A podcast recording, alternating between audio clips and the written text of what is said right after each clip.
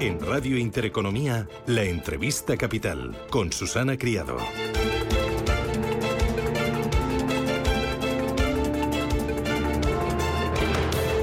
Ya no es necesario, ya no es obligatoria eh, la mascarilla en el transporte público. El fin del uso obligatorio de la mascarilla era algo que venían reclamando desde hace ya bastantes meses desde el sector del transporte. Hoy nos acompaña en Capital Intereconomía don Rafael Barbadillo López, que es presidente de Confebus, que es la Confederación Española de Transporte en Autobús. Don Rafael, ¿qué tal? Buenos días, bienvenido. ¿Qué hay? Buenos días. Mm, eh, ustedes lo venían reclamando ya desde hace mucho tiempo y por fin ha entrado en vigor. Sí, efectivamente, por fin, ¿no? Eh, aplaudimos la, la eliminación de- del uso de la mascarilla como, como- de forma obligatoria, ¿no? Como, como no puede ser de otra manera, veníamos solicitándolo, como bien decía eh, usted al principio de la, la introducción, pues desde hace muchos meses. Eh, viajar dentro de los vehículos de, de transporte público es absolutamente seguro. Se- siempre hemos estado en este sentido a lo que nos han dicho las autoridades de sanidad, pero efectivamente era una, una reivindicación del sector porque bueno ya nos estaban además estigmatizando eh, con respecto al resto de las actividades económicas de, de- de la sociedad, ¿no?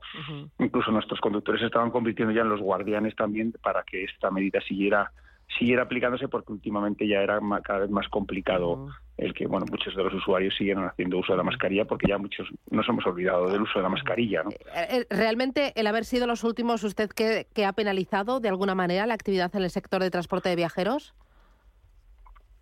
Bueno, eh, sí, porque al final, en cierta medida, eh, se estaba transmitiendo una señal de alarma eh, respecto al uso de lo que era el transporte público. Nosotros confiamos que esta medida ya de la eliminación pues contribuya al necesario impulso que necesitamos como sector, porque ha sido un sector muy dañado durante, bueno, como consecuencia de la pandemia, ¿no? Se cortó la movilidad para evitar la propagación del virus y, bueno, pues esto ha hecho que el sector tenga todavía unas eh, serias heridas que, que tenemos que, que cicatrizar todavía eh, durante los próximos años, ¿no?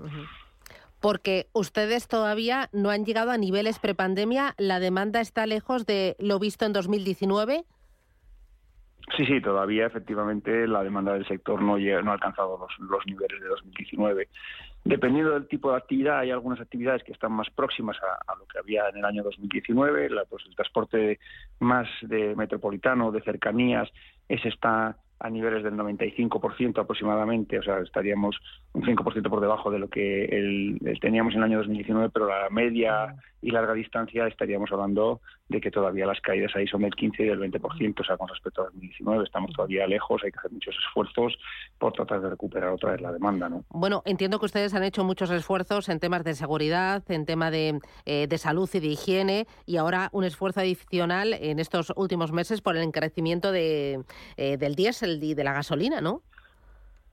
Bueno, cuando todos pensábamos que ya salíamos de la situación de pandemia y que podíamos empezar a, tener, a retomar cierta normalidad, pues eso, en el año 2020 ya empieza en el año 2021 y se acentúa en el año 2022 como consecuencia de, de la guerra de, de Ucrania, eh, el precio del- de, la energía se ha, se ha disparado y bueno, pues para nosotros es un, un, un, un input sobre el que además no hay capacidad de, de negociación, es decir, sube y sube y lo tienes que asumir, ¿no? Aquí lo que te pedimos es que le estamos reclaman- reclamando a las administraciones el reequilibrio de todos los contratos eh, públicos del sector porque bueno, pues está provocando un, un serio desequilibrio entre la inflación, la subida por el precio de la energía, por los contratos y las tarifas no, no, no evolucionan. Además, mm, tampoco parece lógico cuando tenemos que recuperar la demanda que las tarifas evolucionen al alza de forma significativamente, sino que bueno, pues oye, pe- el reequilibrio del- de, los contratos, ¿no? Eh, no sé si tiene usted el dato. de transporte. Eh, ¿A cuánto asciende el impacto en sus cuentas del encarecimiento de, eh, del petróleo, del, del diésel y de la gasolina? Bueno, eh, eh, tras el, el- el personal, ¿no? Eh, el, el combustible es, es la segunda partida más importante dentro de la estructura de costes que tiene aproximadamente un peso de, del, del 25%, ¿no? Eh, bueno, pues si tenemos en cuenta que el, que el gasoil eh, subió por, en el año pasado un, un 30 y un 33%, estamos hablando que es eh, un impacto eh, solo por el precio del combustible del entorno al, al 7% ¿no? de, de, de, incremento de coste. A esto hay que añadir los convenios colectivos que están subiendo eh, pues muy por encima de lo que eh, estaba previsto, más todo lo que es bueno, todo lo que el, la compra de vehículos, la financiación, etcétera, etcétera. Estamos teniendo un serio impacto en, en las cuentas del sector. Em, me decía usted que la primera partida de, gasto es eh, eh, el personal, em, eh, lo que corresponde a, los trabajadores. ¿Tienen ustedes dificultades en encontrar mano de obra, trabajadores? Sí, este es un problema que, empezó, se empezó a detectar ya antes, de, en el año 2019, antes del inicio de la pandemia.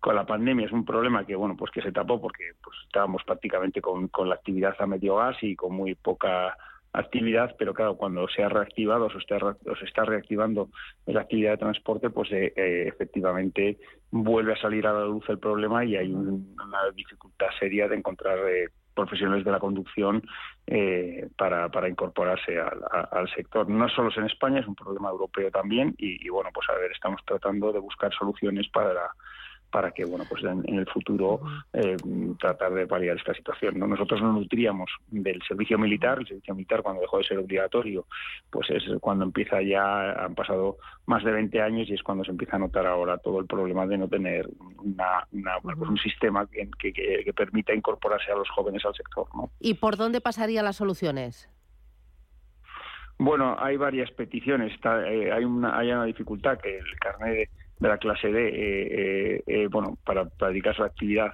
es a los 21 años, con lo cual mm, personas jóvenes que, que, se quieran incorporar a la actividad antes han buscado una actividad profesional en otro sector y es muy, es muy difícil que ya cambien, ¿no?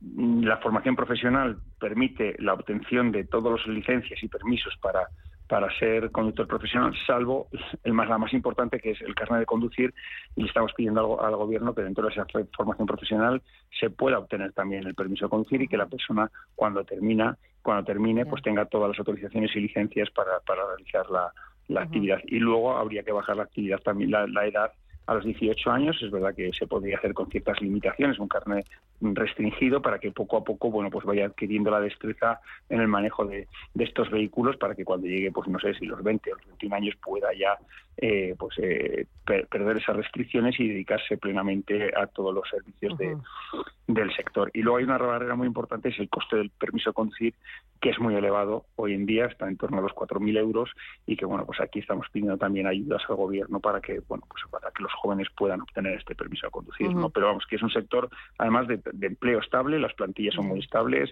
eh, y con unas condiciones eh, eh, bueno, pues mm, muy por encima de lo que es la actividad de servicios en cuanto a las condiciones salariales y que, bueno, pues que aquí hay un, nicho de empleo, vamos, un empleo estable además. Eh, para terminar, don Rafael, ¿qué más le piden al gobierno para em, ayudarles eh, en esta situación tan complicada para volver a recuperar los niveles pre-COVID, para soportar los altos costes de, de la energía?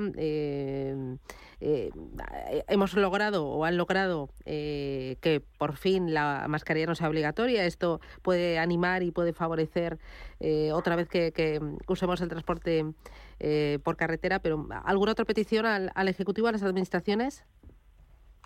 Bueno, para nosotros es fundamental el, reequilibrio de los contratos. Es una medida tanto de los contratos de transporte, bueno, lo que son los, autobuses de línea, eh, bueno, tanto transporte urbano, que las concesiones de transporte urbano también están pasando por unas serias dificultades, las concesiones de líneas regulares, tanto de cercanías como de largo recorrido, que también están pasando dificultades y, tenemos que y, luego también todo lo que es transporte escolar que de las administraciones públicas que precisan de un reequilibrio de, los contratos. Es decir, no se puede, o bien se reequilibra vía tarifa o bien se reequilibra vía pues eh, fondos de compensación o ayudas que, permitan eh, hacer viable la actividad.